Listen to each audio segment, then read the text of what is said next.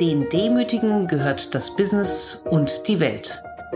Eine Podcast-Reihe von mir, Franziska Frank, zum Thema Demut und Führung. Im heutigen Beitrag geht es um die Definition des Wortes Demut, insbesondere in Bezug auf Führung. Geht man mit dem Begriff Demut los, merkt man, wie viele unterschiedliche Bedeutungen Menschen ihm zumessen. Für manche hat Demut etwas damit zu tun, zu verstehen, dass es etwas Größeres als einen selber gibt. Für andere hat Demut dagegen etwas mit Unterwürfigkeit zu tun, mit sich klein machen.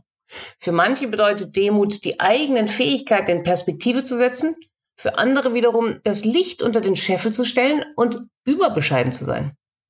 Was passiert bei Ihnen, wenn Sie das Wort Demut lesen oder hören? Ist es positiv konnotiert? Negativ? Verbinden Sie das mit Stärke oder mit Schwäche? Mit Ihnen selbst oder eigentlich nur mit anderen? Hat es einen religiösen Touch? Schauen wir uns mal den Begriff Demut an. Vom semantischen her besteht er im Deutschen aus zwei althochdeutschen Begriffen. Dionon, was für dienen steht, und Mut, was für Mut steht. Für viele liegt der Fokus bei Demut allerdings weniger auf dem Mut als auf dem unterwürfigen Dienen. Lassen Sie mich deswegen kurz auf die Geschichte des Konzeptes Demut eingehen. Fangen wir bei den Chinesen an. Für die war Demut nichts anderes als Mäßigung, Klugheit und gute Führung. 600 Jahre vor Christus schrieb der Philosoph Lao Tzu politisch doch sehr schlau zu dem Thema, warum führt das Meer die Ströme? Die Ströme die Flüsse, die Flüsse die Quellen, weil sie niedriger sind als jene. Darum, um über das Volk erhaben zu sein, muss man sich darunter stellen. Um dem Volk voranzugehen, muss man sich dahinter stellen. Darum ist der Weise erhaben, ohne das Volk zu bedrücken, führend, ohne dem Volk zu schaden. Rund 300 Jahre später betonte dann der Philosoph Xung Xi, dass eine erfolgreiche Führungskraft stark, aber nicht brutal, demütig, aber nicht minderwertig sein solle. Das heißt, schon bei den Chinesen ging es bei Demut nicht darum, schwach zu sein oder sein Licht unter den Scheffel zu stellen, sondern darum, sich richtig einzustelzen. Nicht autokratisch zu führen, sondern einen Weg zu finden, der größeren Sache, hier dem Volke zu dienen. Auch bei den Griechen war es klar, dass es bei Demut nicht um Schwäche oder Obrigkeitshörigkeit geht, sondern darum, sich in all seinen Facetten zu erkennen, auch mit den eigenen Stärken. Zwar war dieser Satz, den Sie sicher alle kennen, erkenne dich selbst, der seit circa 450 vor Christus auf den Säulen des Apollon-Tempels in Delphi stand, erst war dieser Satz darauf ausgerichtet, dass wir unsere Begrenzungen, also unsere Schwächen erkennen sollen. Das änderte sich aber so ungefähr ab Platon, der das Thema der menschlichen Entwicklung betonte. Wir können und sollen auf dem aufbauen, was wir im Moment haben. Das heißt, als Mensch soll ich nicht nur erkennen, was mir fehlt und daran arbeiten, sondern auch was wahrnehmen, was es ist, das ich jetzt schon habe, was ich jetzt schon kann. Kernelement von Demut wurde daher das wache und kluge Wahrnehmen dessen, was wirklich ist und sich nicht täuschen zu lassen, weder von mir selbst noch von anderen. Platons Zeitgenosse Xenophon ging noch einen Schritt weiter, was Demut angeht. Er sah Demut als eine Kerntugend, die alle anderen Tugenden erst zum Glänzen bringt. Er nutzt das Bild eines Schlachtrosses, dessen Kraft und Stärke erst dadurch zur Entfaltung kommt, dass es unter Kontrolle ist. Unter der Kontrolle von Demut. Da sei der Mensch nicht anders. Ohne Demut sind auch seine anderen Tugenden nicht viel wert. Aristoteles rundet das Ganze dann mit dem Prinzip der Mäßigung ab. Besser sei es immer, das Extreme zu meiden und eine Mittelposition einzunehmen. Das heißt kein übermäßiges Selbstvertrauen, aber auch keine Minderwertigkeit. Kein überstarkes Ego, aber eben auch kein zu schwaches Ego. In der Mitte, in dieser glorreichen Mitte liegt die Demut. Für den Buddhismus ist die Demut sogar die notwendige Bedingung für die Erleuchtung. Ich muss das eigene Selbst, das eigene Ego ja überhaupt erst erkennen, um es dann loslassen zu können. So waren es tatsächlich erst die monotheistischen Religionen, die Demut in Bezug zu einer starken Autorität setzten.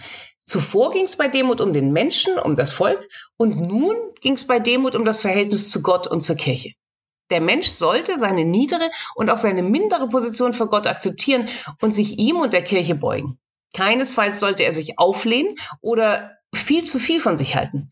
Das eigenständige Denken, der Mut aus dem deutschen Begriff Demut wurde erst einmal in keiner der Glaubensrichtungen groß betont. Mutig gegen Gott zu sein, den Menschen vor sich, Gott oder der Kirche in seinen Stärken zu vertreten, das war absolut kein Fokus. Und dann ist es auch kein Wunder, dass Philosophen wie Nietzsche das Konzept der Demut verdammten. Er schmähte Demut als Sklavenmoral für einen sich krümmenden Wurm. Demut gehöre, und nun sein Zitat, zu den gefährlichen, verleumderischen Idealen, hinter denen sich Feigheit und Schwäche, daher auch Ergebung in Gott verstecken. Zitat Ende. Da sei es an der Zeit, dass der Übermensch komme. Dann würde wahrlich niemand mehr Demut brauchen. Diese Verdammung wurde auch von anderen Denkern übernommen, die Demut als ein sich klein machen sehen und auch oft etwas Kriecherisches darin sehen. Ich weiß nicht, ob Sie David Copperfield von Charles Dickens gelesen haben. Dort gibt es diesen wunderbaren Charakter Uriah Heep.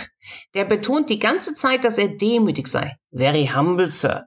Und ist doch nur ein widerlicher Charakter, der Demut vor sich herträgt wie ein großes Schild, um hintenrum Bösartiges zu tun. In den letzten Jahren hat sich das Bild von Demut allerdings stark gewandelt. Nun hat Demut etwas mit Augenmaß, Selbsterkenntnis und auch mit Selbstwert zu tun. Da passt das englische Wort Humility gut, das wie das Wort für Mensch human vom lateinischen Wort humus, also von Erde abstammt. So hat es etwas mit Erde und Erdung zu tun.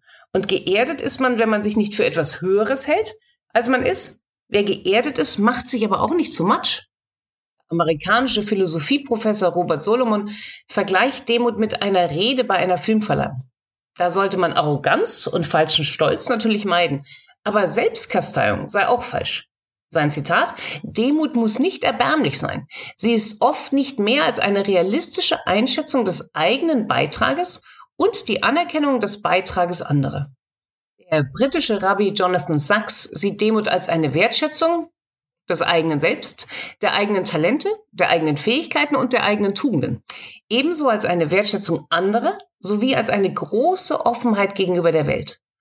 Und da kommen wir auch schon zum Thema Management und Demut.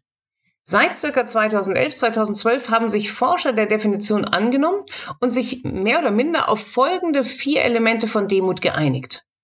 Demut zeigt der Mensch, der bereit ist, sich selbst zutreffend einzuschätzen. Das gilt für die Schwächen wie auch für die Stärken.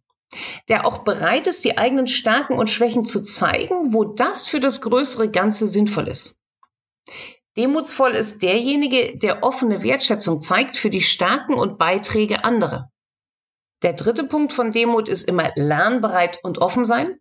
Und der vierte, demutsvoll handelt derjenige, der versteht, dass er oder sie nur ein kleiner Teil eines größeren Ganzen ist, der also um die eigene Endlichkeit weiß, der weiß, dass man leicht ersetzbar ist und dass immer Umstände und Glück auch eine Rolle spielen. Nun die Frage an Sie. Kaufen Sie diese Definition von Demut? Können Sie damit leben? In meiner Forschung habe ich hunderte von Führungskräften gefragt, was ihr Verständnis von Demut ist und daraus Wortwolken gebaut. Wenn man sich diese ansieht, so passt die Definition der Forscher ziemlich gut mit dem zusammen, was Führungskräfte nach etwas nachdenken, das muss immer tatsächlich kommen, nach etwas nachdenken im Begriff der Demut sehen. Da geht es um Stärken, um Schwächen, es geht sehr viel um Respekt, um Augenhöhe, offen sein, das Größere sehen und Dinge generell auch einfach anzunehmen. Die Dinge, die ich in mir nicht ändern kann und die Dinge, die ich vielleicht in anderen auch nicht ändern kann. Und so bleibt das nun die Definition, mit der wir arbeiten wollen. Griffig macht sie aus meiner Sicht einer meiner Interviewpartner, als er sagte, neulich hat jemand über einen Schauspieler gesagt, er nimmt die Zuschauer ernst und sich selbst nicht so wichtig. Übertragen auf demütige Führungskräfte, sie nehmen die Mitarbeiter, Wettbewerber und Kunden sehr ernst und sich selbst nicht so wichtig.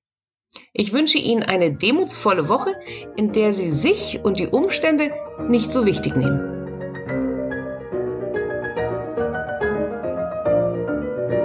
Mehr zum Thema in meinen Blogs und im bei Springer Gabler erschienenen Buch Mit Demut zum Erfolg.